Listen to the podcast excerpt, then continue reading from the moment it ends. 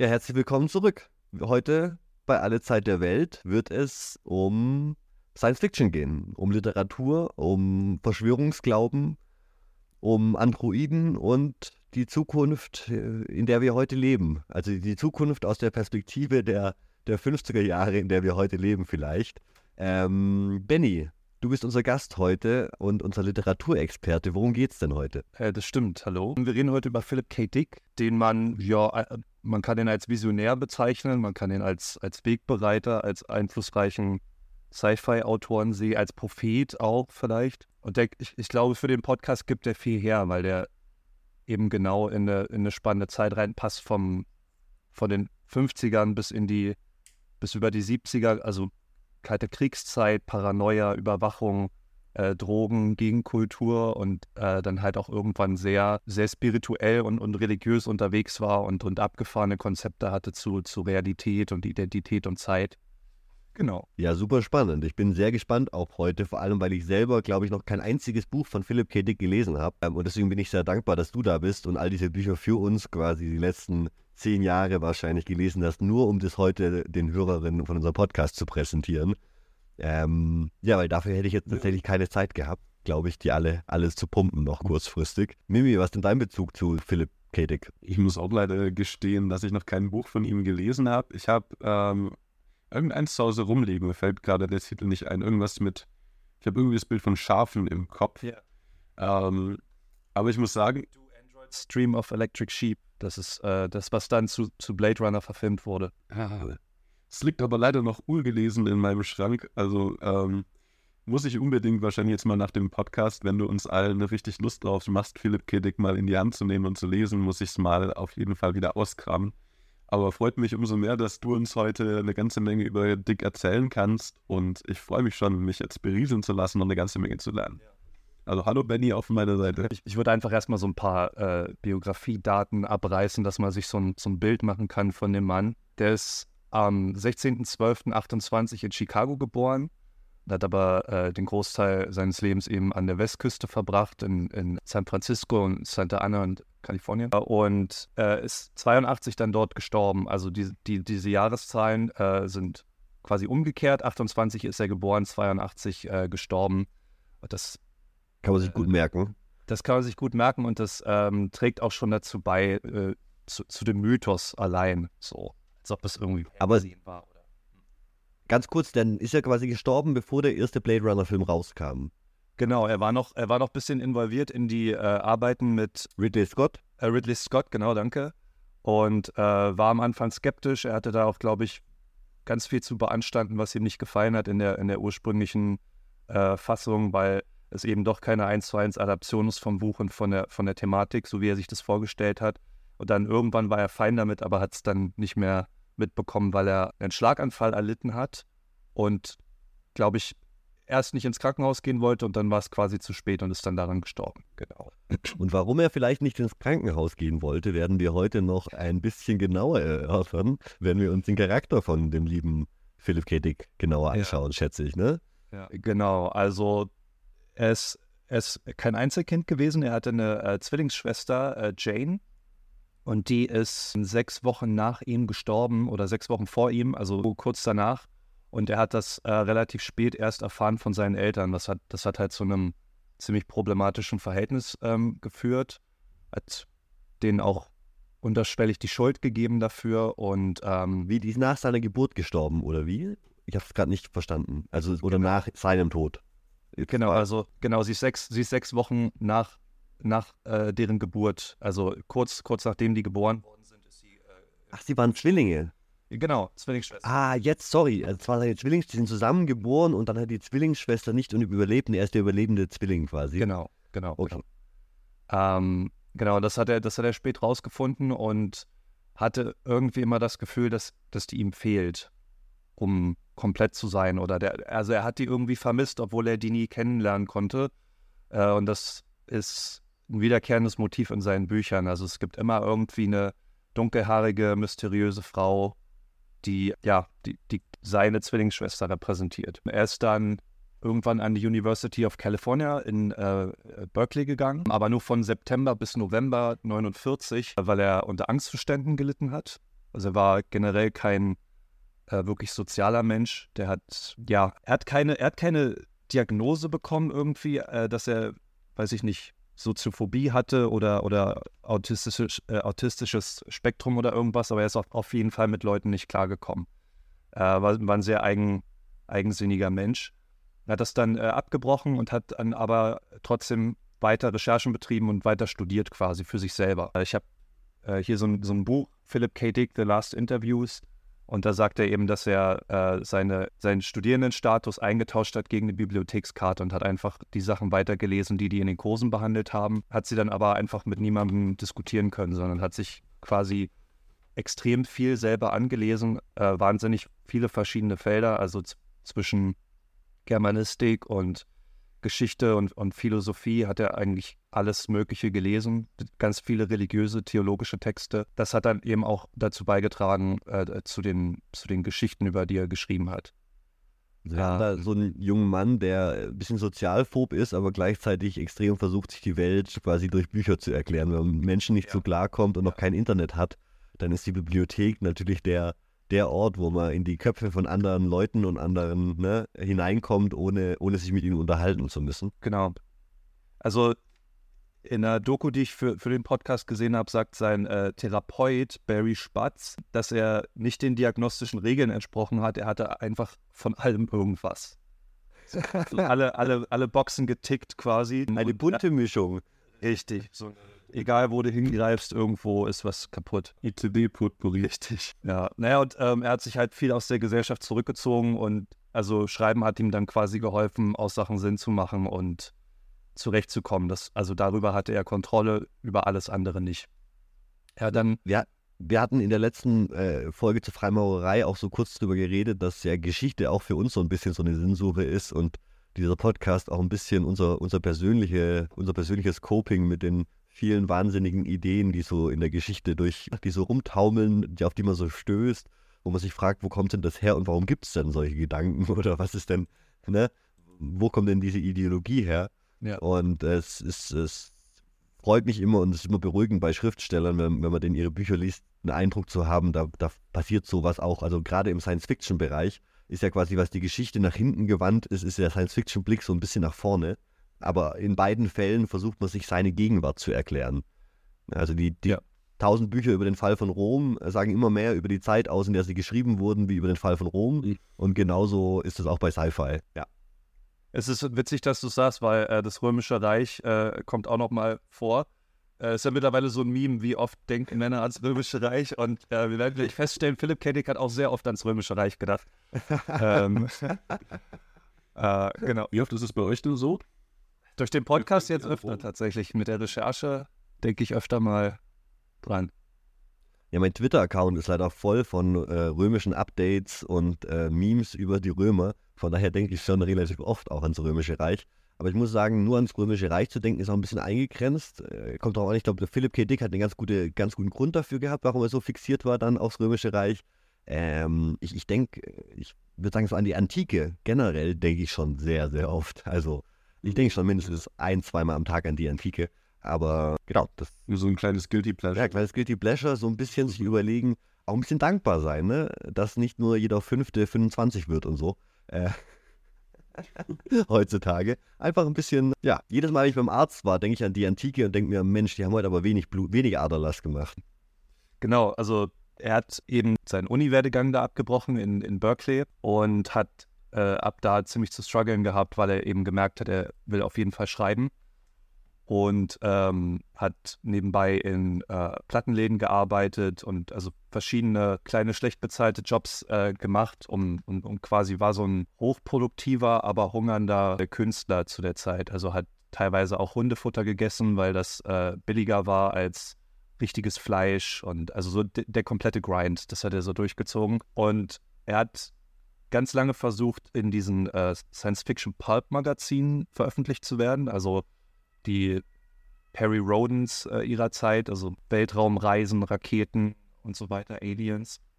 Die hat ja auch zu der Zeit L. Ron Hubbard ganz stark bedient. Ne? Also ja. das ist so ein Genre, das nach dem Ersten Weltkrieg extrem explodiert. Man hat so die frühen Sci-Fi-Sachen im 18. und 19. Jahrhundert und dann wird aber auf einmal gibt diesen Massenmarkt von günstigen Magazinen im frühen 20. Jahrhundert und das wird in Massen also konsumiert. Diese ganzen Ideen über die Zukunft und diese ganzen schnell geschriebenen, in Masse produzierten Sci-Fi-Bücher. Ich glaube, L. Ron Hubbard, der Gründer von Scientology, ne, hat ja, glaube ich, also Hunderte geschrieben und war damit auch sehr erfolgreich. Aber das war, das war eine Möglichkeit zu der Zeit tatsächlich ganz okayes Geld zu verdienen. Ne? Und wenn man da fließbandmäßig das ge gemacht hat. Und, aber es hat für Philipp K. Dick nicht so gut funktioniert wie Aaron Hubbard, denn es gibt keine große weltweite Sekte, von der ich weiß heutzutage, die, die auf Philipp K. Dick zurückgeht. Also das hat mäßig für ihn funktioniert, war extrem produktiv gewesen. Also er hat selber mal gesagt, er ist eigentlich nie äh, arm an Ideen gewesen, ist einfach nur nicht hinterhergekommen, die alle aufzuschreiben. Das hat halt auch irgendwann dazu geführt, dass er äh, Amphetamine äh, missbraucht hat, dass er bis zu 60 Seiten am Tag dann eben schreiben konnte. Einfach nur, um, damit das Geld reinkommt. Und ähm, Geld für die Amphetamine. Richtig. Philipp, Philipp, Philipp. Ja. Ähm, ja, und seine erste, erste Veröffentlichung äh, war dann mit 23. Es war in, in 1952 gewesen äh, mit einer Geschichte, die hieß äh, Rook. Die habe ich nicht gelesen, weiß ich nicht. War aber auch dann auf, auf langer Flur erstmal das, das einzige. Also er hat es veröffentlicht, es war aber nicht wirklich erfolgreich, sagen wir so. Und er hat dann auch irgendwann einen Punkt erreicht, wo er der Meinung war, er versucht das jetzt noch ein, zwei Mal und wenn das nicht funktioniert mit dem Schreiben, dann lässt er es komplett sein. Und hat dann, ist dann quasi abgewichen von diesen klassischen Sci-Fi-Stories und hat sich dann eher in Richtung ähm, spekulativer Fiktion begeben äh, mit The Man in the High Castle. Was ja, weiß ich, kennt ihr vielleicht, wurde dann auch von, von Amazon Studios verfilmt als Serie. Ja. Was einfach einen, einen, einen Plot spinnt um die Annahme, dass der Zweite Weltkrieg anders ausgegangen ist und dass die Welt aufgeteilt wird zwischen den Nazis und äh, Japan und dem unabhängigen Afrika, glaube ich. Äh, also, dass es diese drei äh, Großmächte dann eben gibt und eine alternative Realität quasi, was, werde ich später noch erzählen, äh, ein großes, großes Thema ist in seinen Büchern. Das hat dann funktioniert, genau. Ist so Alternative äh, History schon fast. Also das ist ja, auch nicht, also bei vielen von seinen Büchern oder äh, von den Filmen, verfilmten Sachen, ich habe ja schon, schon gesagt, dass ich keine Bücher von ihm gelesen habe, gibt es so eine Mischung aus, aus äh, Close Fiction, aus alterna alternativer Geschichte, die sich dann weiter weitergesponnen wird und klassischen Sci-Fi-Sachen. Und ähm, je nach Buch werden diese Zutaten ein bisschen anders zusammengemischt. Und The Man in the High Castle ist natürlich was, was extrem viel danach auch Leute inspiriert hat, weitere alternative Geschichten zu schreiben. Ähm, und ja, also die Hearts of Iron 4 Community mit ihren ganzen Alternate History Mods ähm, ist da auf jeden Fall auch Philip K. Dick einiges schuldig. Also da hat sich auf jeden Fall auch gezeigt, dass er wahnsinnig viel gelesen hat, weil er eben geschichtlich bewandert war, die Nazis studiert hat, also auch wahnsinnig an Deutschland interessiert war und dann auch eben diese Machtstrukturen ab, weiter erforschen wollte.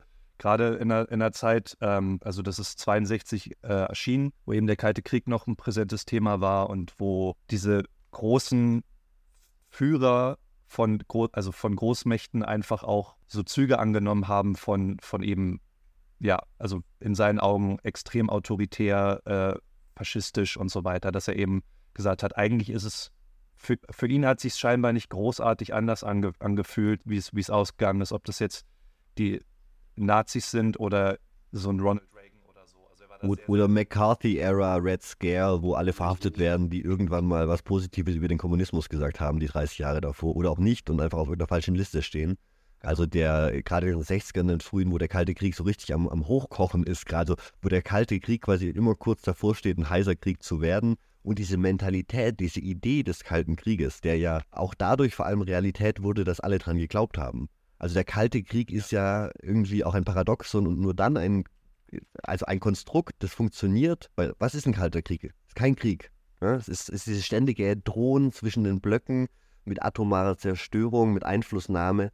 Und, ähm, und, und jeder wird nach innen autoritärer und versucht eben und hat damit die perfekte Rechtfertigung, wenn wir jetzt intern nicht autoritär werden und hart durchgreifen, dann werden die anderen gewinnen in diesem großen. Ja. Und, und das auf beiden Seiten, das eben in die Köpfe der Bürger auch reingezwängt wurde, das ist in den 60ern gerade extrem extremes Thema. Von daher die Idee natürlich spannend zu sagen, wie anders wäre denn die Welt in den 60ern, wenn der Krieg anders ausgegangen wäre. Ne? So. als Prämisse. Und ich glaube, das hat zu der Zeit einfach noch nie, äh, noch, noch, noch niemand in dem Ausmaß gemacht. Deswegen hat er quasi so eine neue Nische äh, bedient und deswegen war dann eben The Man in the High Castle erfolgreich und dann hat er auch weiter äh, rausge, rausgeballert. Do Android Stream of Electric Sheep äh, kam dann 68 raus. Ubik, was auch ein sehr erfolgreiches Buch war, kam direkt das nächste Jahr raus.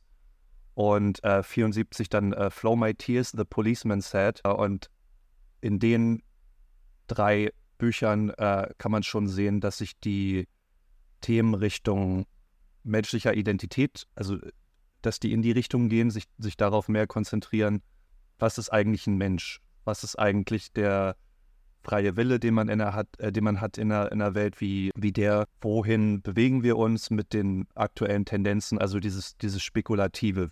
Ähm, wie wird eine Großstadt aussehen, wenn der Kapitalismus sich weiterentwickelt, wie er es, wie er es tut? Äh, wie viele Menschen werden auf einem auf einer gewissen Fläche wohnen, was für Nationalitäten werden die haben, was für eine Sprache sprechen die. Das, das ist alles Thema und halt immer wieder äh, Realität. Also ich kann zum Beispiel zu Flow My Tears, The Policeman Said kurz was sagen. Das ist äh, 74 veröffentlicht worden und das dreht sich um den äh, Popsänger Jason Taverner. Und es geht darum, dass er von einem Fangirl angegriffen wird mit einer parasitären Lebensform. Die sieht aus wie so eine Art Schwamm. Und wacht danach auf und niemand kennt ihn mehr. Also niemand weiß mehr, wer er ist. Äh, völlig, völlig, völlig ins Gegen völliger Gegenteiltag quasi so. Und das Ganze wird, also Spoiler Alert natürlich so, äh, das Ganze wird dann aufgelöst, damit dass ein auch wieder eine dunkelhaarige junge Frau, mit der er dann eben was hat, eine neue synthetische Droge konsumiert, die ihr Bewusstsein auf alle anderen Menschen überträgt. Und das ist dann eben eine Parallelwelt, in der er nicht der berühmte Jason Taverner ist, sondern jemand Unbekanntes. Sie stirbt dann an einer Überdose, Überdosis von dieser, von, diesen, von dieser psychedelischen Droge und mit ihrem Tod erinnern sich alle wieder plötzlich an ihn und alles dreht sich wieder in die, in, in, in die richtige, in die in Anführungsstrichen normale Realität. Also das heißt, inwiefern eine einzelne Wahrnehmung oder eine einzelne Realität andere Leute beeinflusst oder ob die sich überschneiden. Da gehe ich dann nachher noch sehr weit ins Detail, so, soweit, soweit ich es verstanden habe. Und so ein bisschen die Frage, inwieweit leben wir, also wer, wer sind wir, wenn wir nicht in den Köpfen der anderen existieren oder ne, wer sind wir, wenn wir uns nicht in unserem Gegenüber spiegeln können?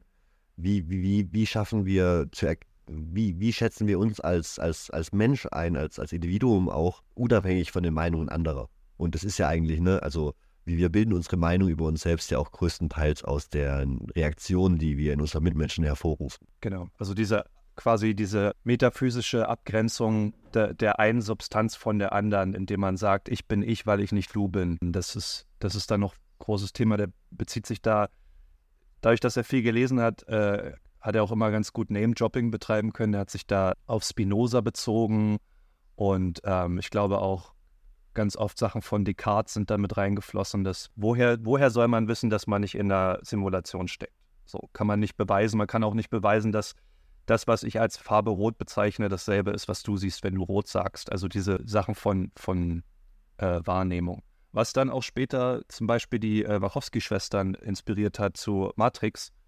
Also in der Medienlandschaft ist er überall vertreten, einfach mit diesen, mit diesen Themen, diesen metaphysischen, philosophischen Themen. Und äh, wenn du das gerade mit dieser Realität und diesem, auch der, der Droge ansprichst, wie viel, was hat er zu der Zeit denn schon alles konsumiert und wie viel? Du hast es nur kurz, kurz erwähnt, aber das hört sich ja jetzt schon auch an. Also dieses, ich weiß nicht mehr, wie ich bin und keiner erkennt mich, bis dann quasi die Droge verschwindet und dann erkennen mich alle wieder, so ein bisschen als, als Grundessenz davon. Äh, oder, oder, na, wer bin ich denn noch, wenn ich ganz viel Drogen nehme und auch immer ganz anders bin? Also Am Amphetamine hattest du, glaube ich, schon erwähnt.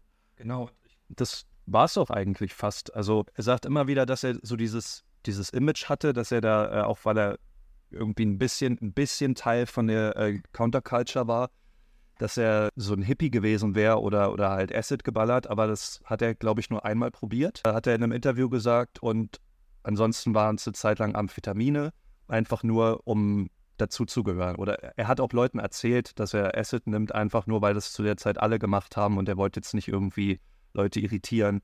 Ähm, war halt normal zu der Zeit. Und Aber um sonst ehrlich hat er- zu sein, persönlichkeitstechnisch äh, würde man ihm das ja auch nicht empfehlen. Wenn man jetzt einen jungen Philipp K. Genau. Nach seinen ersten zwei Büchern trifft, würde man auch sagen, du vielleicht, vielleicht nicht das Beste für dich. Vielleicht äh, gibt es da Veranlagungen, die, die in der Ten also die, die ne, LSD nicht empfehlenswert machen. Aber seine, seine Anfälligkeit, seine Angsterkrankungen, seine Abweichungen psychischer Art haben ihn wahrscheinlich auch dafür sensibilisiert, inwieweit Wahrnehmung doch was extrem Subjektives ist und nicht übertragbar ist auf andere Menschen.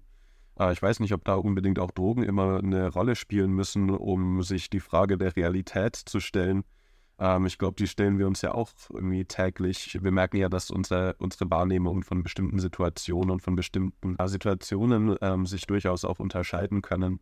Und so das Gefühl der Depersonalisation oder Derealisation, das äh, kann uns alle mal beschleichen. Und besonders auch im dem Krankheitsbild, das du bei äh, Philip K. Dick beschrieben hast, äh, kann ich mir das gut vorstellen, dass er da auch in so Zustände gekommen ist und an nicht nur an sich, sondern auch an der Menschheit an sich gezweifelt hat, die ja anders war als er, anders scheinbar wahrgenommen hat, anders gefühlt hat und er sich da nie so richtig als Teil des ganzen, dieser ganzen Massen gefühlt hat. Ja, genau. Also das, das ist, glaube ich, das, was die, was die Leute so ein bisschen irritiert hat, dass er äh, nicht einfach nur, also zumindest kann man es natürlich nicht äh, 100% genau sagen, aber dass er scheinbar nicht einfach nur psychisch krank war oder dass das Folgen von Drogenkonsum waren, sondern dass er einfach entfremdet war und sich aber so viel angelesen hat, was man nicht so viel gelesen hat, was dann irgendwie Hand und Fuß hatte in seiner Auslegung, dass man auch gar nicht hinterherkommt, darüber zu diskutieren, weil man eben diese ganzen Quellen nicht kennt. Das ist ja eigentlich, glaube ich, immer so ein Problem mit, mit Verschwörern oder, oder diesen Theorien. Bis du dir das alles angelesen hast und abgeklopft hast, ob da wirklich was äh, dabei ist, kannst du es ja eigentlich nicht wissen. Vielleicht weiß der ja mehr als ich oder so, weil der hat ja die Zeit, äh, wenn er da irgendwie zu Hause sitzt und seine Bücher schreibt und, und, und Bücher liest. Wer, wer soll da jetzt sagen, dass äh, die Gnostiker jetzt nicht recht hatten oder so? Oder äh, also er bezieht sich äh, später ganz viel auf die Gnostiker, äh, komme ich da noch dazu, auf ganz viele verschiedene äh, religiöse Texte. Äh, und ich denke mal, die wenigsten Leute hatten irgendwie äh, Zeit oder Bock drauf, das alles zu lesen und äh, da, darüber so viel nachzudenken wie er. Und dann ist es natürlich immer einfacher, jemandem so diesen Stempel aufzudrücken, ja, dass das dann Folgen von Drogenkonsum sind oder psychischer Krankheit. Ja, das passt ja perfekt zur Gnosis. Dieses Gefühl, ich bin entfremdet und ich lebe in der falschen Welt vielleicht. Ne?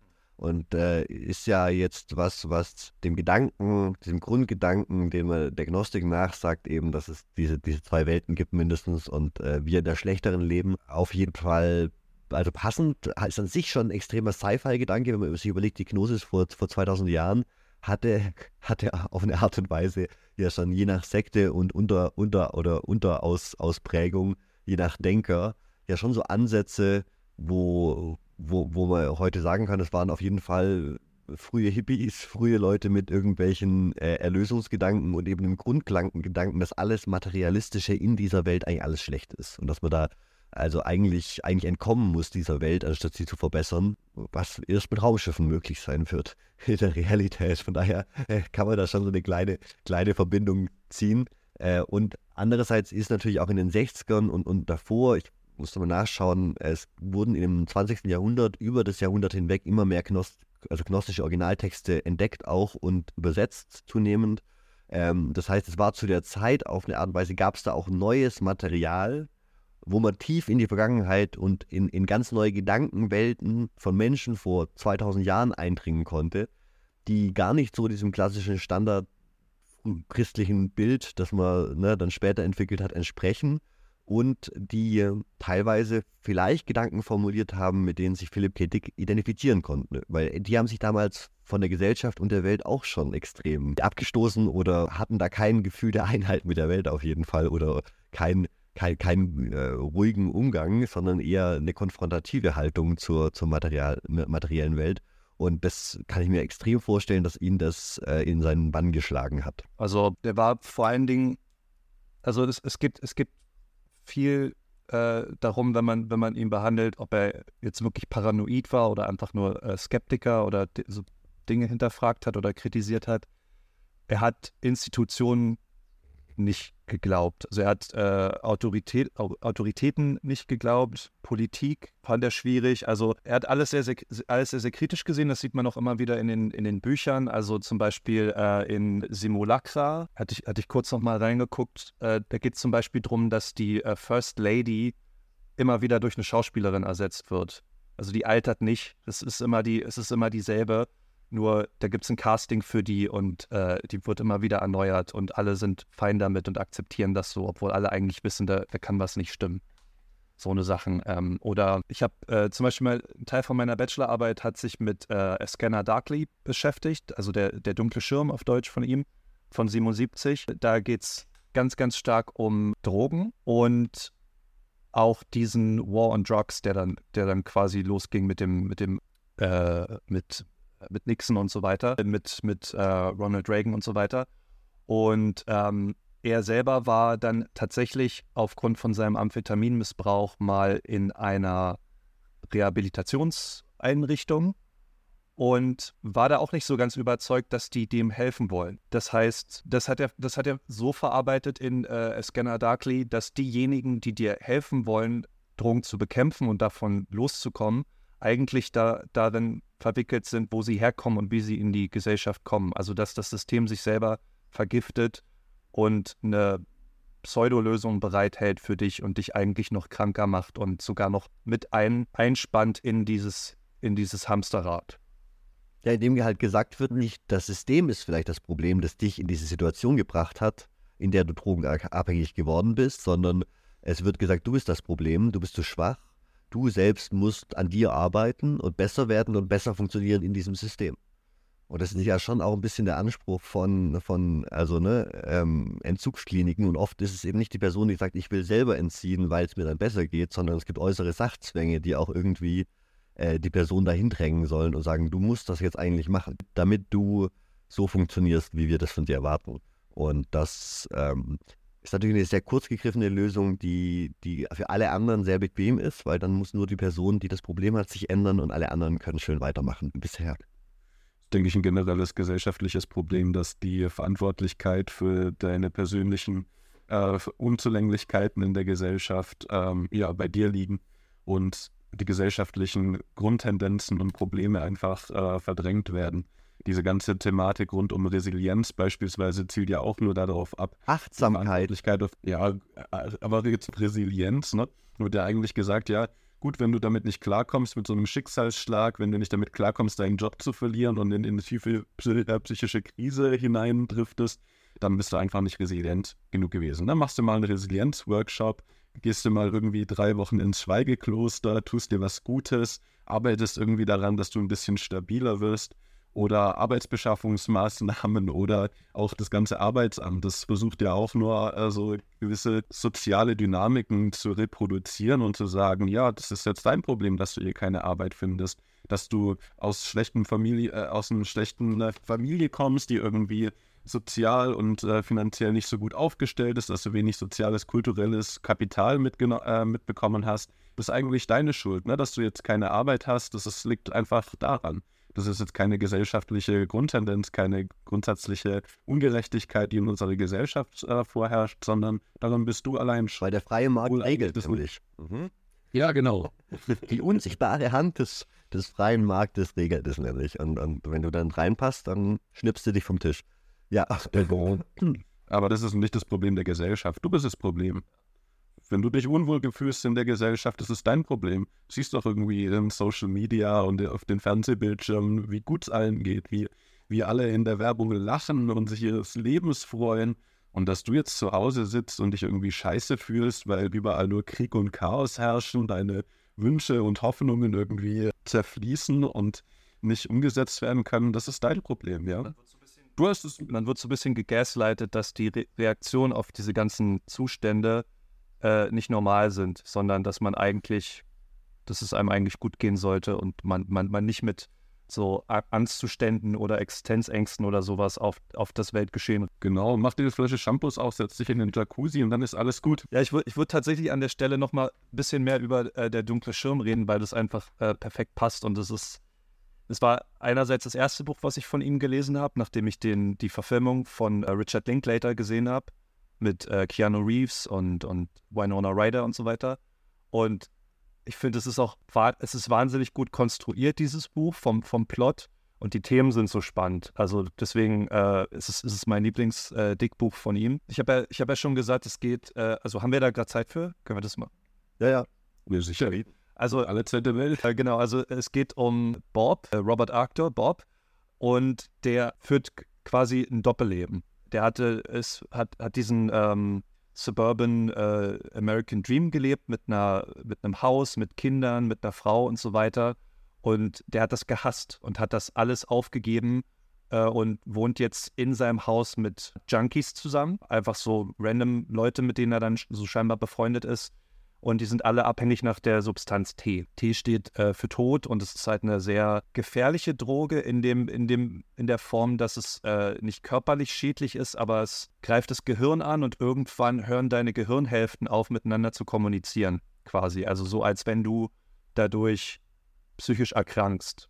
So ungefähr kann man sich das vorstellen. Und das ist auch teilweise wieder autobiografisch, weil Philip K. Dick auch mehrmals verheiratet war und auch wirklich eine Zeit hatte, wo, wo er in seinem Haus mit Hippies und mit ähm, Wohnungslosen und, und äh, Drogensüchtigen zusammengewohnt hat. Und der Bob arbeitet aber ironischerweise nebenbei verdeckt als äh, Drogenermittler beim, also quasi wie, wie bei der DEA, aber also äh, es, ist, es ist nicht C, es ist CIA, ich, ich weiß es gerade nicht genau, aber auf jeden Fall für die Regierung, um rauszufinden, ähm, also um sich selber zu beschatten. Er trägt so einen Jedermann-Anzug, heißt er. Das heißt, er selber geht auf die Arbeit in diese Ämter, in, in diesen Staatsapparat gegen die Drogen, aber niemand weiß, wie er aussieht und wer er ist. Die kennen sich gegenseitig nicht, weil diese, diese Verbindung zum Drogenmarkt und zu der Gegenkultur so aufgeladen und so gefährlich erscheint, dass die sich gar nicht erlauben können, sich gegenseitig zu kennen. Deswegen müssen die voneinander anonym bleiben, damit die safe sind quasi. Dabei sind die im Umkehrschluss die Bedrohung für die Leute, die die Drogen nehmen. Also die haben, es, ist, sind völlig verhärtete Fronten, die haben komplett Angst voreinander und deswegen wissen die nicht, augenscheinlich, wissen die nicht, dass er sich selber beschattet. Die haben nur irgendwie das Gefühl, dass dieser Bob Arctor, der führt irgendwas im Schilde, der muss beschattet werden. Das heißt, er installiert in seinem eigenen Haus Kameras, muss aber immer wieder diesen, äh, äh, die dürfen nicht rausfinden, dass er das selber ist. Und das, das, das, das macht dieses Buch so aus. Am Anfang muss er sich so viel einen Kopf drum machen, was auf, dieser, auf, was auf diesen Überwachungstapes zu sehen ist, ohne dass das Rückschlüsse ziehen lässt, dass er selber Bob Arctor ist. Und natürlich muss er, muss er um äh, diesen Schein zu wahren, auch Substanz T nehmen. Und da wird es dann interessant, weil irgendwann kann er äh, Bob und Fred nicht mehr auseinanderhalten und hat vor sich selber Angst. Das heißt, während er ähm, Fred ist und Drogenermittler ist, weiß er selber nicht, was dieser Bob Arctor tut. Und er wundert sich, was der im Schilde führt und, und äh, ist wirklich komplett paranoid auf diesen Menschen, der er selber ist. Und umgedreht, um, umgedreht ist der äh, Bob Arctor in seinem Haus mit, mit seinen kriminellen Drogenfreunden wahnsinnig paranoid, dass er, dass er hops genommen wird. Und irgendwann kommt dann der, der große Reveal, dass dieses, ähm, dass dieser äh, Antidrogenapparat die ganze Zeit wusste, wer er ist und er dann von seinem Job äh, liquidiert wird, weil er diese Droge genommen hat. Also es ist, es ist super ironisch. Äh, er, er musste das nehmen, um äh, eben nicht aufzufallen, dass er äh, ein Spitzel ist. Gleichzeitig äh, geht es komplett gegen die Regeln, dass er während der Arbeitszeit Drogen nimmt. Das heißt, Ende vom Lied ist, er, ist, er geht äh, psychisch völlig kaputt, kann, also verliert komplett den, den Sinn für sich selbst und, und löst sich quasi auf und wird dann in äh, diese äh, Rehabilitationszentren gebracht, wo sie ihm eigentlich nicht helfen, sondern ihn noch mehr brechen. Und ähm, er endet dann auf einer Farm, wo er arbeiten soll und erntet dort diese kleinen blauen Blumen, die äh, das Rohprodukt sind von Substanz T. Ah, Das heißt, das heißt diese Rehabilitationszentren haben äh, mit der Herstellung von Substanz T zu tun und füttern sich quasi selbst und vergiften quasi die, die Gesellschaft und so weiter. Also so ein Kreislauf dann. Wahnsinnig gut. Ja, und also äh, extrem gut, macht extrem Lust, das Buch mal zu lesen und auch, als du so erzählt hast, sind mir direkt äh, mehrere Referenzen zu späteren Büchern und Filmen eingefallen, wo, wo diese Idee, also gerade Fight Club ja die, diese Idee ja extrem aufgreift und dann weiterentwickelt äh, oder, oder anders verarbeitet nochmal. Ähm, und, und die beiden Gehirnhälften, die sich gegenseitig zu überwachen versuchen und, und, und diese interne, also ist vielleicht eine ganz gute Analogie, was bei, bei, bei paranoiden Gedanken im Kopf so passiert, wie sich das so anfühlt, wenn man, wenn man paranoide Gedanken hat und quasi die eine Hirnhälfte die andere jagt. Ja, Paranoia, vielleicht generell, sollen wir da drüber reden jetzt oder später? Ich hatte auch gerade, als du das erzählt hast, den Gedanken an Michel Foucault und seine panoptische Gesellschaft. Äh, wie er sie beschrieben hat. Das Panoptikum war ja so ein ideales Gefängnis, das von Jeremy Bentham entwickelt wurde. Das ist, war, glaube ich, ein Fünfeck angeordnet und äh, in verschiedenen Stufen ganz viele Gefängniszellen. Und die einzige Möglichkeit, in diese Zellen hereinzuschauen, war ein Turm in der Mitte dieses, äh, dieses Gefängnisses wovon man in alle Gefängniszellen reinschauen konnte. Quasi die Idee, mit möglichst wenigen Leuten möglichst viele äh, bewachen und ja. unter Verschluss halten zu können. Und genau. wurde ja auch extrem adaptiert bei in tatsächlichen also Gefängnisaufbauten. Wenn ihr euch mal ein paar Gefängnisse ja. anguckt auf Google, äh, sehen die heutzutage oft so ein bisschen so aus. Ja. Aber, aber die Krux ist ja, dass die Gefängnisinsassen nicht wissen, ob sie gerade beobachtet werden. Aber leider die Möglichkeit, dass die Möglichkeit besteht, dass sie zu jeder Sekunde beobachtet werden, verhalten sie sich so, als ob sie beobachtet werden. Sie unterlassen bestimmtes Verhalten und ins, insgeheim lernen sie eigentlich den Blick des Wächters in diesem Turm, ob er vorhanden ist oder nicht, auf sich selber anzuwenden. Und das hat eben Michel Foucault als Inbegriff der modernen Überwachungsgesellschaft gesehen, dass wir eigentlich lernen, uns selbst zu überwachen, also einen paranoiden Blick auf uns selbst anzuwenden, als würden wir die ganze Zeit beobachtet werden, obwohl der die Person, die uns die ganze Zeit beobachtet und unter deren Kontrolle wir uns wähnen, eigentlich wir selbst sind. Und so dieses, diese Paranoia, die auch in unserer heutigen Gesellschaft steckt oder die Foucault da beschrieben hat, die habe ich da extrem rausgehört und ins, also nochmal extrem überspitzt jetzt in diesem Beispiel von diesem Rob Arctor äh, herausgelesen. Super spannend. Ja, und vielleicht ist es auch gar nicht so überspitzt, weil in einer Zeit, wo jeder die ganze Zeit am Handy hängt und das tatsächlich einfach zu überwachen ist, sind wir an einem Punkt, wo wir eigentlich jetzt technisch im Vergleich zu damals viel näher an der totalen Überwachung oder der Möglichkeit wenigstens einer, einer, einer zentralen, te technologisch, sogar ohne die eigene Person im Turm. Also wenn im Panoptikum die Person durch einen Computer und durch Kameras ersetzt wird, dann brauchst du da gar niemanden mehr haben. Ne? Und alle sind sich sicher, dass sie die ganze Zeit überwacht werden. Ähm, und genau, der Turm kann auch die ganze Zeit leer sein. Es braucht gar keinen. Allein nur der Gedanke daran, dass man überwacht werden könnte. Der Turm wurde durch einen Algorithmus, durch einen Überwachungsalgorithmus ersetzt. Du musst in China gar nicht die ganze Zeit tatsächlich überwacht werden. Zu wissen, dass die Regierung das theoretisch kann, reicht ja vollkommen aus. Ne? Also, Benny, du schaust skeptisch.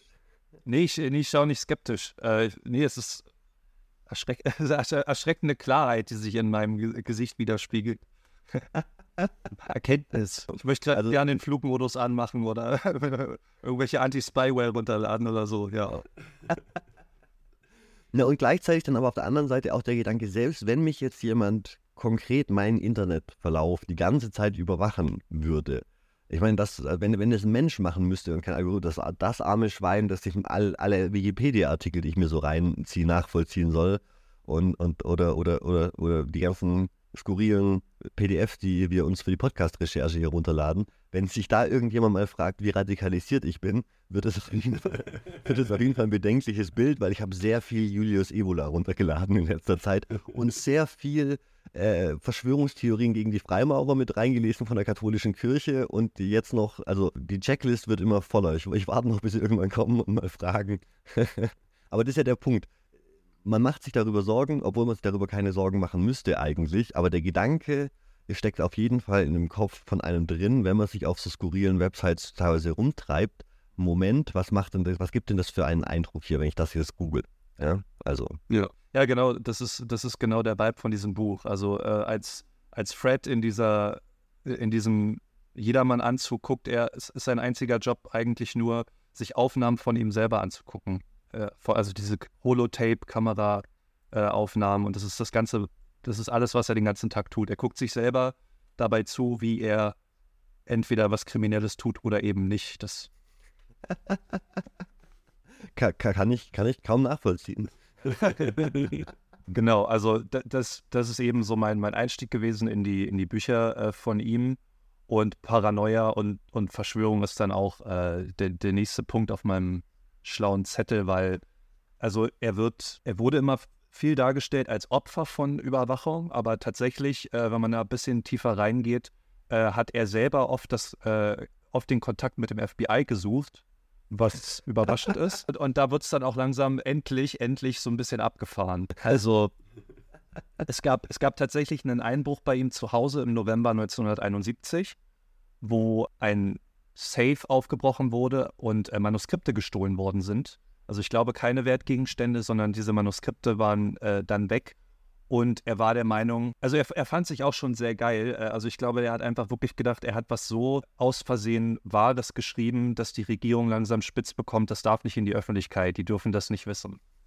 So, also da, da ging es schon los, dass er, dass er was langsam Prophetisches äh, bekommen hat und, und von sich also große Stücke auf sich gehalten hat und auf seine Schreibe. Und genau, und, und, dann hat er langsam auch äh, angefangen, ab und zu mal mit dem FBI zu schreiben, zum Beispiel in Bezug auf den, äh, den Sci-Fi-Kollegen Thomas Dish, falls ihr mal von dem gehört habt. Der ist nicht, nicht so groß wie, wie Philip K. Dick, aber der hat ähm, äh, ein Buch geschrieben, das heißt Camp Concentration. Und da hat er anti, eine, eine anti-amerikanische Organisation vermutet nachdem er dieses Buch gelesen hat. Und deswegen hat er, hat er quasi so ein, so ein das Kollegenschwein gespielt und hat den, hat den äh, Feds dann so ein bisschen äh, gesagt, hey, behaltet den mal auf dem, auf dem Schirm, der, der schreibt Sachen, da könnte was, könnte was wahres, kommunistisches, anti-amerikanisches dran sein. Obwohl er selber ja eigentlich nicht so viel auf Amerika gehalten hat und, und die Zeit, in der er war. Ja, klar, es ist ganz komisch, einerseits zu vermuten, dass man die große Geheimnisse der verschwörerischen Regierung aufdeckt und die Langzeitpläne für die Zukunft und deswegen äh, werden dann die Manuskripte gestohlen auf der einen Seite und auf der anderen Seite ähm, meldet man sich beim FBI und verpetzt die Kollegen. Das Buch äh, wurde ja danach nicht irgendwie zensiert oder so. Das hatte ja einfach, also er hat einfach nur das Buch von einem Kollegen gelesen und war der Meinung, da, da sollte mal dringend jemand die Polizei anrufen. Ziemlicher Dick. Im wahrsten Sinne des Wortes, ne? Ja, das ist ein guter Folgentitel, den wir, glaube ich, leider nicht machen können, aber The Dick Move wäre wär, wär Paranoia und Dick Moves. Ist halt einer von diesen zwei erwähnenswerten äh, Kontakten mit dem FBI. Das andere hat mit der äh, Veröffentlichung von Ubik zu tun und der polnischen Übersetzung davon von äh, Stanislav Lem. Und äh, da, hatte ich, da hatte ich mir das angelesen in ähm, The Two Faces of Philip K. Dick von äh, Robert Filmust wo, wo er das so ein bisschen aufschlüsselt, welche, welche Sachen passieren mussten, damit er wirklich glaubt, dass äh, Stanislav Lem und die polnische Übersetzung seines Buches Teil von einer kommunistischen Verschwörung sind. Der Kalte Krieg ist auf jeden Fall nicht spurlos an ihm vorbeigegangen. Absolut nicht, absolut nicht. Also es gab irgendwie sieben Briefe und, und vier Events zwischen dem Frühling und Sommer 74, die äh, dazu geführt, also die, die, das Ganze so ein bisschen dokumentieren. Er hatte eine, wie gesagt, eine polnische Übersetzung von, von Ubik äh, laufen. Dann gab es ein Interview einer Fernsehcrew, die sich als Paris TV vorgestellt hat, deren postalische Ankündigung aber aus Ostdeutschland kam das, das fand er ein bisschen sketchy. Dann hat er Besuch bekommen von. Karl-Marx-Stadt. Ja. Der beste Ort, um undercover geheime äh, kommunistische Verschwörungen in den Westen zu schicken. Dann hat er äh, Besuch bekommen von äh, Peter Fitting und Frederick Jameson, glaube ich. Es sollte eine Sonderausgabe im, im, Fernsehen zu ihm geben. Und Philip K. Dick war ab einem bestimmten Punkt überzeugt, dass Stanislav Lem ein KGB-Agent war, der sein Geld stehlen will mit dieser polnischen Übersetzung. Und dieses Fernsehteam will ihn dann nach ähm, Osteuropa verschleppen. Also von Paris nach Warschau, nach Krakau und so weiter, wer weiß wohin, auf jeden Fall Richtung Osten. Und dadurch war er extrem misstrauisch äh, den, den Verlagen und, und, und PublizistInnen gegenüber und hatte da irgendwie das Gefühl, dass, dass das macht keinen Sinn, das, das greift nicht so richtig ineinander. Er war da sehr überzeugt von, dass ihn irgendjemand verschleppen will und dass das mit, mit den Kommunisten zu tun hat.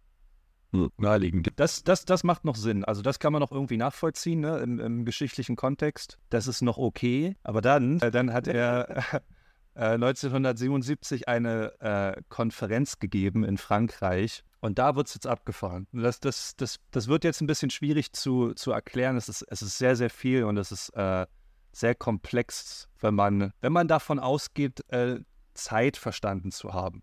ich würde das jetzt von mir einfach mal behaupten. Ich, so, also wie ich, wie ich Zeit verstanden habe, ist eben äh, linear und es geht euch hoffentlich auch so.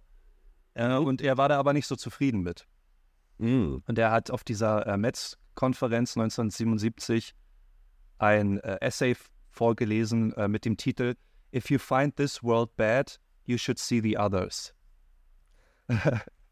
also er hat, er hat da, Ist das eine Referenz auf Leibniz? Dass wir in der besten aller möglichen Welten leben und jetzt sind wir nicht zufrieden. Ja, ja, sind, genau. Das, das, war, das war von Leibniz, dem deutschen äh, Philosophen. Die, der hat ein Buch geschrieben, da, genau, die beste aller möglichen Welten. Äh, und hat es auf so eine christliche Weltlogik, also auf so eine christliche Logik zurückgezogen, dass wir eben in der Welt leben, die Gott geschaffen hat und die einzige Welt mit Leben auf dem ganzen Universum. Und das Zentrum, also nur das Zentrum der, der, der unseres, unseres, ne, wir drehen uns in, zu dem Zeitpunkt schon um die Sonne mit der Erde, aber trotzdem eben unser Solarsystem Number One in the Universe.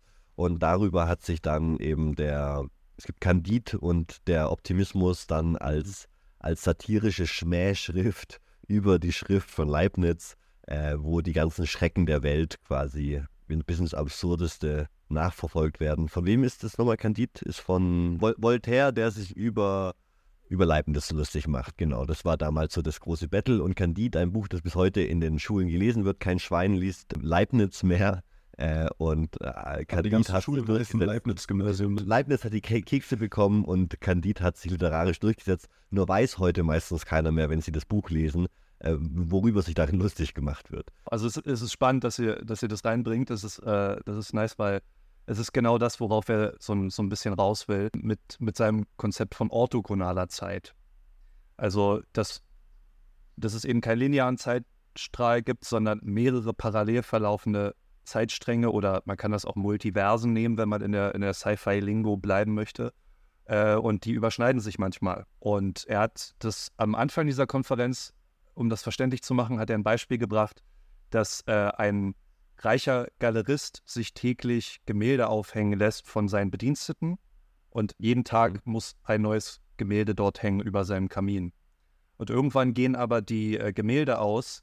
Also was machen die Bediensteten? Die hängen die alten Bilder auf, aber verändern die ganz leicht. Also dass es quasi ein neues Bild ist, aber doch nicht.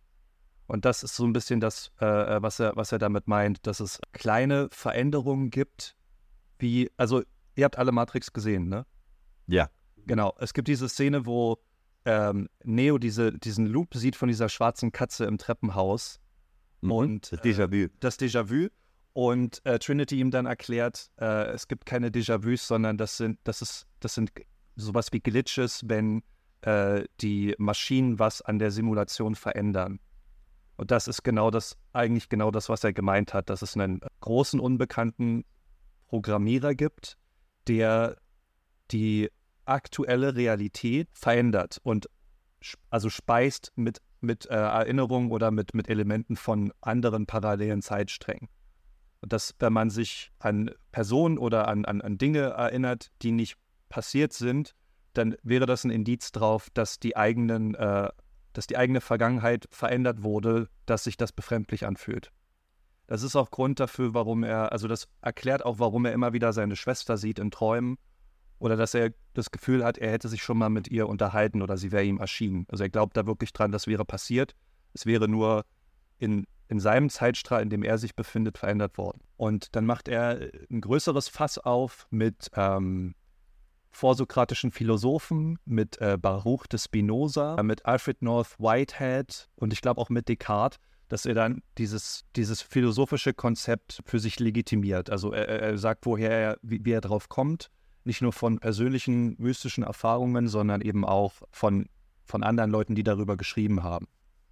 Und äh, Spinoza, soweit ich es verstanden habe, hat eben gesagt, dass es verschiedene Substanzen gibt, die man voneinander abgrenzen muss, um deren Dinglichkeit oder deren äh, Existenz so ein bisschen verstehen zu können. Also der Baum ist nur der Baum, weil er nicht die Straße ist und so weiter. Und das Ganze kann man so weit spinnen bis zum Universum, weil das Universum sich von nichts abgrenzen muss. Das heißt, das Universum ist die ultimative Substanz und schlussfolgert dann dadurch, dass das Universum göttlich ist. Also Uni Gott ist das Universum weil es nichts gibt, wovon Gott sich abgrenzen muss, weil er ja derjenige ist, der alles, der alles schafft. Und das geht dann so ein bisschen in eine äh, pantheistische Ansicht, dass der Kosmos eine denkende Entität ist oder ein mimender Gott in tausend Körpern und Universen, der ja, also der, der quasi Realität vorspielt, wie so ein, wie so ein Puppenspieler, der uns äh, Kulissen aufbaut und die manchmal verändert und so weiter. Wie so, ein, wie so eine große Simulation eigentlich von, von Realität. Dann geht er über und bezieht sich auf die Bibel, natürlich, und sagt, dass, dass das Königreich Christi ja angekündigt war und Christus eben nicht genau gesagt hat, wo dieses, dieses Reich ist oder wann es, wann es kommt, nur dass es von äh, den Lebenden erreichbar wäre. Und in seiner Denke bedeutet das, dass es eben nicht am Ende einer linearen Zeit kommen muss mit dem, mit dem jüngsten Gericht oder sowas oder mit dem Ende der Menschheit, sondern dass das parallel irgendwo existiert und dass eben dieses Wissen irgendwo existiert, sich zwischen diesen Realitäten zu bewegen, was auch wieder in diesen gnostischen Gedanken reinführt, dass das Wissen zu Göttlichkeit führt. Verlorenes, verlorenes Wissen oder, oder eben Wissen dazu, zu einer Interaktion mit dem Göttlichen. Und damit auch ein Ausbruch aus dieser, dieser, dieser Welt, in der wir leben. Ne? Ja, nur ist es jetzt nicht Atlantis oder Hyperborea oder ein Weiser in, in Tibet, der über dieses ganze Wissen verfügt, sondern es ist, dieses ganze Wissen existiert einfach in einer parallelen Dimension. Es existiert in unserer Dimension und mit diesem Wissen in unserer Dimension, wenn du es richtig einsetzt, kannst du in die andere kommen quasi. Ja, ganz genau.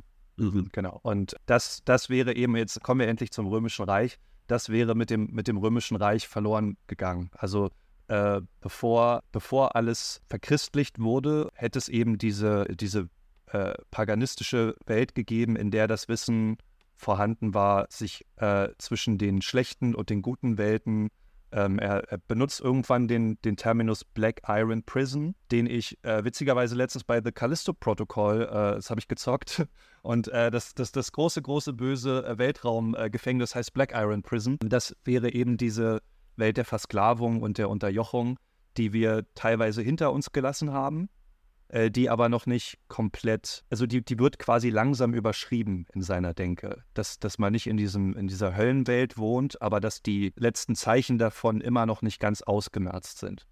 Und dieses Wissen, wie man zwischen, den, zwischen diesen Ebenen oder diesen Welten und diesem göttlichen Königreich sich bewegt, wäre eben verloren gegangen mit dem römischen Reich. Und also da hätte ich tatsächlich mit ihm eine Diskussion angefangen, warum er das auf die Römer zurückführt, nicht auf die Griechen weil die Griechen tatsächlich coole Orakel hatten und eine, eine Kultur, wo jeder Ort quasi seinen eigenen Orakel, also ein bisschen überspitzt gesagt, wo es viele unterschiedliche Orakelschreine gab und so. Und die Römer waren ja danach eher die, die diese ganzen Sachen so ein bisschen eingehegt haben, die quasi aus der Eingeweideschau kamen ursprünglich und dann aber so Birdwatching betrieben haben, einfach professionalisiert und so eine Art Pseudowissenschaft entwickelt haben. Aber die römische Art, mit dem Jenseits zu kommunizieren, ist in der Antike mit einer der lustigsten, finde ich. Da müssen wir eine eigene Folge drüber machen, über, über Vogelschau und die Auguren und so, weil es gab einfach eine qualifizierte Priesterklasse, die sich nur mit Vögeln beschäftigt hat und irgendwo in Hütten rumlag und äh, durch so kleine Löcher in der Decke geguckt hat und geschaut hat, in welchen Winkeln da die Vögel drüber fliegen und wie viele und so und daraus dann wissenschaftlich die Zukunft abgeleitet haben. Und äh, die berühmten Hühner des Krieges in Rom dass wir eben die Hühner füttern. Die Auguren mussten die Hühner des Krieges füttern und wenn die Hühner gefressen haben, dann konnte man den Krieg ziehen und gewinnt. Und wenn die Hühner nicht gefressen haben, dann hat man den Krieg verloren. Und ähm, also deswegen wundere ich mich mit den Römern. Wenn Philip K. Dick so auf die römische Auslegung äh, von, von äh, quasi Transzendentalität stand, dann hätte er wahrscheinlich weniger Drogen nehmen und mehr Hühner füttern sollen. ja, also ja, also das, das überschneidet sich so ein bisschen mit dem, was er äh, halt vorgibt, wirklich erlebt zu haben. Also mhm. ver vermischt sich dann äh, mit, mit Erinnerungen und mit Träumen und v Visionen. Also äh, ich, ich habe hier in diesem Last Interview Buch einen Ausschnitt, wo er eben sagt, dass er sich an eine frühchristliche Vergangenheit von sich erinnern konnte, wo er in einer Höhle unterm Kolosseum ermordet worden wäre. Also also er war Paul, äh, er, war, er war der heilige Petrus, oder wie? Weil das ist das Grab, das Grab von äh, quasi Petrus wurde ja quasi dort vermutet und deswegen wird der Vatikan dann auch dort gegründet und so, weißt du? Also das ist ja so, ich, also ganz, ganz frühes Christentum und dann ähm, Petrus als Fels, auf dem diese Kirche gebaut wurde, das Grab von ihm anscheinend im Vatikan. Also er, ich würde sagen, er impliziert damit ein bisschen, dass er vielleicht Petrus war. Ja, also er, er wollte dem Interviewer damit erklären, warum er als Kind Schluckbeschwerden hatte. Weil ihm die Kehle durchgeschnitten weil ihm die Kehle durchgeschnitten worden ist in seiner äh, vorchristlichen Vergangenheit. Oh mein Gott, das ist eine dramatische Erklärung für so ein für, für Schluckbeschwerden. Ja. Also, Glück hat er keinen Durchfall gehabt als Kind. Ich weiß nicht, worauf er das zurückgeführt hätte. Also er meint, es war so schlimm, dass er wirklich äh, an, an Mangelernährung äh, gelitten hat als Kind, weil er einfach, also er konnte kein Essen runterschlucken und dann hat das irgendwann in 1974 oder so plötzlich Sinn gemacht und dann haben sich die Fäden verbunden. Also 74 war, war generell äh, ein interessantes Jahr, weil er dort eine auf äh, als Folge von einer Weisheitszahn-OP und der Behandlung mit Sodium Pentotal so eine kosmisch-mystische Erfahrung hatte, die er dann in den nächsten Büchern bis zu seinem Tod wirklich richtig manisch versucht hat aufzuarbeiten und zu erklären. Ähm, er hat eine äh, Apothekenlieferung bekommen von, einem, äh, von einer jungen Frau, die ihm eben dieses Sodium-Pentotal äh, gebracht hat. Und er ist an die Tür gegangen und sie hatte äh, diesen äh, christlichen Fischanhänger äh, umhängen. Und diese Begegnung, also er, hat, er ist dann auf seiner Couch zusammengebrochen mit wahnsinnigen Kopfschmerzen und hat einen ähm, pinken Laserstrahl gesehen, den er dann auch in den nächsten Jahren immer wieder gesehen hat, mit dem er auch kommuniziert hat, der ihm Visionen gebracht hat, Dinge über die Zukunft erzählt hat das war für ihn dann quasi so, eine, so, eine, so ein Erweckungsmoment und, und diese, dieses Zufüttern von vergangenen Informationen und ähm, äh, Erinnerungen. Er hat das dann in, den, in der Wales-Trilogie äh, verarbeitet. Also es gibt diese drei Bücher, einmal ähm, The Divine Invasion, äh, und The Transmigration of Timothy Archer. Und Wales steht für Vast Artificial Living Information äh, System glaube ich. Und deswegen, das wäre eben eine Form von, ja, von, von Wissen oder, oder von, von, von größerer Entität, die ihm durch diesen pinken Laserstrahl äh, Wissen zukommen lässt. Zum Beispiel, dass sein Sohn einen Leistenbruch erleiden wird, was dann tatsächlich auch äh, passiert ist. Also er, er, hatte dann immer wieder, immer wieder so, so Momente, wo, ähm, er, wo er das belegen konnte, dass er irgendwie kontaktiert wird oder ausgewählt ist diese, dieses Wissen zu erhalten. Er hat, er hat dann ähm, auch äh, rückblickend gemerkt, dass Bücher, die er schon geschrieben hat, zum Beispiel eben Flow My Tears, The Policeman Said, dass das auch sehr biografisch ist und eigentlich Bezug hat zur äh, Rückkehr von, von Christus. Dass er eben sagt, diese alternative Welt, also wir erinnern uns, dieser Jason Taverner äh, wacht auf und niemand weiß mehr, wer er ist. Dass das wieder einen Hinweis darauf gibt, dass es verschiedene Parallelwelten gibt und dass es eben auch eine Welt geben könnte, in der das äh, Civil Rights Movement gescheitert ist, äh, wo, wo Nixon Präsident bleibt und so weiter. Also dass er der Meinung war, es gab diese alternativen Realitäten, in denen diese Verbesserungen, diese gesellschaftlichen äh, Verbesserungen eben gescheitert sind und dazu beigetragen haben, dass es diese, diese Black Iron Prison Welt gibt. Also das. Die Dystopie quasi. Also die ja. ist keine richtige Dystopie, sondern eigentlich ist eine, eine dystopische Alternativ. Äh, Parallelrealität. Die Dystopie ist ja immer so in die Zukunft projiziert, aber es könnte quasi auch, also zum gleichen Zeitpunkt äh, in der anderen Welt, wo es eben anders lief. Andersrum könnte man wahrscheinlich auch argumentieren, optimistischer. Ähm, es, dann müsste es natürlich auch die Parallelstränge geben, in denen alles besser lief, äh, die Kol keinen Kolonialismus gab. Ja. Die Europäer, als sie das erste Mal irgendwo anders hingefahren sind, der Meinung waren, ach, vielleicht kann man einfach auch mal hier, keine Ahnung, sich vorbeikamen, sich, sich nett äh, Anthropo irgendwie für, für, die Kulturen interessiert haben und, und auf einem Friede, Freude, Eierkuchen äh, dann ja. gemeinsam kooperativ Gewürze angebaut haben oder keine Ahnung, weißt du? Ähm, ähm, äh, also da, da, da würden mir schon so ein paar, paar Punkte einfallen, wo man sagen könnte, keine Ahnung, es gibt im Christentum keinen Paulus oder, oder Paulus äh, verbreitetes Christentum, wie er das gemacht hat, aber ist positiv dem Sex Sexualität gegenüber oder so. Ähm, keine Ahnung, also es, es gäbe so ein paar Knackpunkte, die wahrscheinlich einen extremen Einfluss auf, auf den Rest der Weltgeschichte hätten. Ähm, weiß ich nicht, Buddha, Buddha fällt mit 15 vom Pferd und äh, wird niemals Wanderprediger oder so, keine Ahnung, ne? Finde ich extrem spannend, führt, ist natürlich immer extrem un, also führt natürlich nie weit, weil wir nicht wirklich darüber springen können in diese Zeiten, aber diese Gedankenexperimente helfen uns manchmal auch, uns der Auswirkungen gewisser Momente irgendwie äh, klar zu werden und zu sagen, warum war denn das so bedeutend? Was wäre denn gewesen, wenn das jetzt nicht passiert wäre? Ja. Äh, gleichzeitig ist es auch unglaublich wichtig, um sich überhaupt äh, eine bessere Zukunft vorstellen zu können, ohne die Fesseln äh, der materiellen Welt, wie wir sie jetzt kennen, ohne an der Realität so festgehaftet zu sein. Ne? Das äh, ist auch eine gute Gehirnübung und eine gute Übung, um sich auch in Optimismus und in Zuversicht zu üben, um sich eine Welt vorstellen zu können, in der diese ganze Scheiße, die im Moment politisch, gesellschaftlich ähm, abläuft, einfach anders laufen könnte, in der in der, in der Geschichte was anders gelaufen ist und die Menschen unter diesen schlechten Entscheidungen, die vor hunderten von Jahren getroffen wurden, einfach nicht mehr leiden müssen. Ähm, das ist so dieser, dieser Möglichkeit-Gedanke äh, oder der Möglichkeitstrieb, der auch in uns, in uns steckt, der Innovation vorantreibt, der es auch möglich macht, nicht nur in so dystopischen Zukunften zu denken, sondern auch in vielleicht Utopien mal wieder zu denken. Aber dieser Gedanke von so Paralleluniversen, das ist ja ein ganz prominenter geworden, der, jetzt in so der ganzen Science-Fiction-Kultur äh, immer wieder aufgegriffen wird, äh, den er dann jetzt wahrscheinlich, hat er ihn als erster geprägt oder hat er das einfach am prominentesten vertreten?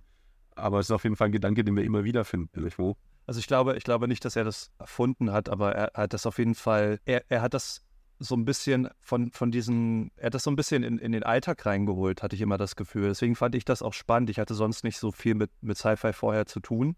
Aber gerade, dass es so sehr greifbar ist und eben nicht so Weltraum, Alien abgefahren ist, fand ich, fand ich das immer besonders spannend. Ähm, eben weil es diese spekulative äh, Fiktion ist, die so Tendenzen aufgreift greift und das weiterspinnt. Und das kann, kann halt alles sein, kann möglich sein, man, man kann es halt nicht richtig belegen. Ja, und in diesem Negativen, in dieser Dystopie, er hat ja tatsächlich wenige, wir haben jetzt über Utopien geredet, er hat ja. selber wenige Utopien verfasst, ja. Philipp K. Dick. Aber mit diesem Argument, was du vorhin gebracht hast, dass es eben diese Parallelstränge gab, in denen es noch viel schlechter lief, äh, dadurch und, und über die, über diesen, über die schreibt er dann, also keine Ahnung, Blade Runner oder so, dann äh, in diesem, in diesem negativeren Kosmos, ja, in dieser in dieser alternativen äh, Realität, wo eben das Civil Rights Movement vielleicht niemals Erfolg hatte oder so. Ähm, und das drückt dann rückwirkend in, durch diese Dystopien wieder eine enorme Wertschätzung für, für unsere Welt aus. Also so habe ich noch nie über die Dystopien von Philip K. Dick nachgedacht. Ich dachte immer, es sind Projektionen auf die Zukunft, wie schlimm es mal werden wird. Aber wenn man das parallel anders sieht, so schätze die Realität, in der du steckst, war, weil es könnte auch Blade Runner sein, in der du und parallel bist. Ne? Äh, es mahnt ja eine Liebeserklärung an, an, an unsere Realität. Und zum anderen mahnt es an, in welche Richtung sich unsere Gesellschaft verändern könnte, wenn manchen Tendenzen, die vielleicht schon vorhanden sind, äh, auch gefolgt wird. Ne? Black Mirror, diese bekannte Serie, äh, basiert ja auch genau auf diesem Prinzip. Die Welten, die dort gezeigt werden, sind, äh, ist eigentlich genau unsere Welt, ist genau das Bild, das diesem reichen Mann jeden Tag neu vorgehängt wird, nur mit einem kleinen Detail, das verändert wurde wenn falsche Entscheidungen getroffen wurden, wenn manchen Tendenzen Platz gegeben wird, sich zu entfalten und wenn äh, manche Dystopien auch vielleicht äh, in die Realität um, umschlagen. Also Science Fiction ist ja auch irgendwie immer so ein bisschen eine Gesellschaftstheorie und eine Gesellschaftsform, also die Gesellschaft, wie sie jetzt ist, zu verstehen, welche Tendenzen und Strömungen dort vielleicht auch vorhanden sind und die Gefahren auszuloten, die vielleicht auch davon ausgehen können. Ja, also und, und manchmal führt es ja tatsächlich dazu, dass Sachen realisiert werden, die vorher nur, äh, also die vorher wirklich nur Science Fiction waren. Also zum Beispiel der Laser ist ja nur erfunden worden, weil H.G. Wells sich den ausgedacht hat für Krieg der Welten. Und dann mhm. haben Leute einfach geguckt, können wir das bauen? Und dann ging das tatsächlich. Also das, das finde ich immer spannend, das ist das Interessante an, an Sci-Fi. Ja. Und das was mich auch Projektion, manchmal ist es auch äh, tatsächlich Inspiration für die Zukunft. Ja, was mich auch H.G. Wells, also dieses dialektische Verhältnis zwischen Realität und Fiktion, ne, war das nicht auch H.G. Wells mit dem Krieg der Welten? Ja, ja der dann in diesem. Wo alle dachten, das wäre echt am Anfang. Genau. Ja.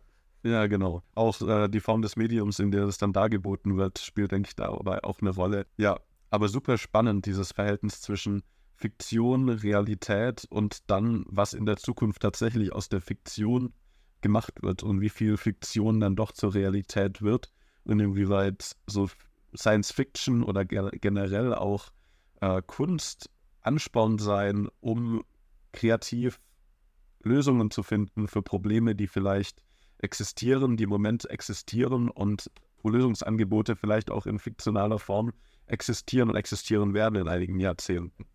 Und ich finde gerade, äh, wenn zum Beispiel ein Film wie Blade Runner oder eben die, die Buchform äh, davon fragt, ab wann jemand ein Mensch ist oder was einen Menschen ausmacht, ist es ja auch gerade ein extrem äh, aktuelles Thema mit, mit äh, AI, mit Sachen wie ChatGPT, mhm. dass du äh, auch, auch so diese Instagram-Bots, dass äh, du wirklich lernen musst, ab wann habe ich mit einem Instagram-Bot zu tun, der mir, der mir einen sketchy Link schicken will und ab wann ist das tatsächlich ein Mensch. Also ich habe äh, hab schon diese AI Joe Rogan Interviews gesehen, wo sie über Moneyboy sprechen und ich habe nicht am Anfang nicht verstanden, dass das Fake ist. Ich, ich, war, ich war, die haben mich, die haben mich gekriegt damit so. Also das ist gruselig. Und es ist was, es ist was sehr, sehr Reales jetzt geworden, dass man äh, sich nochmal fragt, was eigentlich so einen, so einen Menschen ausmacht und, und was für ein Potenzial so eine künstliche Intelligenz hat, äh, Dinge vielleicht besser zu machen als wir oder ob wir, ob wir ein fehlerhaftes Design sind, einfach als Mensch. Es gab doch auch, glaube ich, diese, äh, dieses Gespräch mit einer künstlichen Intelligenz, die dann irgendwann, oder habe ich, ich weiß gar nicht, vielleicht habe ich das auch im Podcast von euch gehört, dass die irgendwann auf den Trichter gekommen ist, naja, wenn man es so betrachtet, dann müssten die Menschen eigentlich ausgerottet werden, so, weil die, weil die zu fehlerhaft sind und alles Schlechte, was passiert ist, eigentlich menschlichen Ursprungs ist. Und die wollte dann so einen kompletten menschlichen Genozid anzetteln, äh, ein, von der reinen Logik her. Der Algorithmus lügt nicht. Ja, was hast du noch auf dem Zettel, Benny? Also, ich hatte so ein bisschen wirklich Schiss davor, diese orthogonale Zeit zu erklären, weil es wirklich so abgefahren ist und komplex. Und das, das macht es wirklich auch schwierig, weil er so viel gelesen hat und dass er auch irgendwie belegen kann. Also äh, nur mal so, so diese utopische Welt, die er sich vorstellt, dieser dritte, äh, dieses dritte Outcome, dieser dritte Zeitstrahl, ist für ihn Arkadien.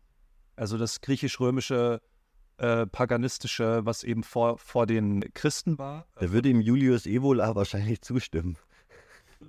da haben wir wieder so eine ganz interessante Verbindung zu so ein paar äh, rechten äh, Ideologen des 20. Jahrhunderts, die sich ja auch quasi dann gewünscht haben, äh, vor die Moderne zurückzugehen und dann am besten auch noch vor die Industrialisierung zurück wollten in eine Gesellschaft, wo alles anscheinend seinen Platz hatte und alle auch begeistert waren vom Gnostizismus und äh, den Katharern oder Manichäern, anderen gnostischen Strömungen. Genau, da hat dann jeder sein Fable, das er halt zurückinterpretiert. Ne? Für Evola waren es irgendwie äh, die, der römische Paganismus, glaube ich, auch schon.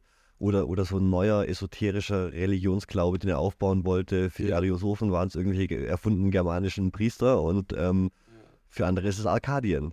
Aber die, die Idee ist ja immer, immer die gleiche und da geht es gar nicht um den Gnostizismus oder um die konkrete geschichtliche Realität, sondern was dann als Gnostizismus oder als ursprüngliche Religion verkauft wird, ist halt ein Symbol für das Unverfälschte, für die Wahrheit, für das, was irgendwie jetzt im Verlauf der Jahrtausende verloren gegangen ist, verwässert wurde, was jetzt in den, äh, in den Strömungen des 21. Jahrhunderts kom sowieso komplett untergeht und äh, was, was die Menschen verloren haben. Vielleicht den Glauben an etwas, an eine Idee, die Menschen vereinen kann, an vielleicht eine Verbindung zu was Gottartigem, zu was, was die wiederum die Wahrheit und das Absolute symbolisiert. Also da geht es, glaube ich, wirklich weniger um die historische Realität als die Idee, dass es mehr gibt, als wir im Moment zu, als Lösungen äh, anzubieten haben was allerdings schon mal existiert hat, ob das jetzt in Atlantis war, ob das in Hyperborea war, ob das die Gnostiker waren, die dieses, dieses Wissen erkannt hatten, oder ob wir daran glauben, dass es Außerirdische waren, die dann die Pyramiden äh, gebaut haben und die über dieses technische und darüber hinausgehende Wissen verfügt haben, das uns im in unserem heutigen Zustand dabei helfen würde, wieder ein naturnahes, realitätsnahes Leben zu führen, was sich gerade allerdings so anfühlt, als würden wir in einer Riesensimulation leben, hätten keine Kontrolle über unser Leben. Und nur über dieses alte Wissen, das dort verloren gegangen ist, dieses zurückzuerlangen, haben wir auch wieder Kontrolle über uns, über unser Leben und darüber, wo unsere Zukunft uns hinführen soll. Also ich, ich war ein bisschen überrascht, wie anders er später in diesen, also in diesen mystischen äh, Büchern dann eben von der, von der Zukunft denkt, weil gerade wenn die Werke davor eher dystopisch waren, war er ab diesem Zeitpunkt eher so ein bisschen der Meinung, dass, dass er selber diesen prophetischen Status hat, mit, mit dem Erfolg, den seine Bücher hatten, und dass er eben die gute Kunde ver verbreitet, dass dieses göttliche Königreich oder eben dieser, dieses Arkadien oder diese, dieser, diese bessere Realität manifestiert wird und Leute, also die, die Menschen sich daran, daran erinnern, dass das römische Reich sich quasi heimlich über die Gegenwart drüber gelegt hat, also drüber gespielt hat, dass Nixon Cäsar ist und dass, also, dass diese, dass, dass sie sich so drauf gesneakt haben auf den jetzigen. So eine Zeitverschränkung würde das im Sci-Fi heißen wahrscheinlich. Wahrscheinlich, ja. Also so, dass er, dass er da jetzt langsam draufkommt und von diesem äh, Wales, von diesem, ich habe es jetzt nochmal nachgeguckt, äh, Vast Active Living Intelligence System, eben kontaktiert ist, um das zu verbreiten, dass, äh, wie, wie das funktioniert und äh, dass sich langsam die gute Zeit über die schlechte Zeit drüber schreibt und dass man eben äh, sich hinbewegt zu so einem, ja, zu so einer Utopie. So habe ich das vor, vor der Recherche vom Pod Podcast eigentlich nie gesehen, weil Dick war für mich auch dann immer Dystopie, aber da ist er sehr optimistisch gewesen, bis er dann halt einfach gestorben ist. Aber das ist doch schön, dass eine, eine ähm, Behandlung beim Zahnarzt, äh, die Medikamente äh, dazu quasi führen können, dass ein Mensch nochmal auf die späten Jahre zum Ut Utopiker wird. Ja. Äh, vielleicht sollte ich doch nochmal zum Zahnarzt gehen dieses Jahr, um mir dieses dystopisches Gefühl zu vertreiben, das ich in mir habe. Dann brauche ich einfach mal, mal wieder gute, gute Zahnarztnarkose. Ähm, ist einfach ein spannender Typ gewesen. So viel, viele, viele Themen einfach. Ich hätte auf andere Sachen noch viel weiter eingehen können, aber ja, so gerade gerade dieser Verschwörungsgedanke, der, der so immer Thema von eurem Podcast ist, dachte ich, es ist wie so eine Verschwörung gegen die Zeit und gegen die Realität.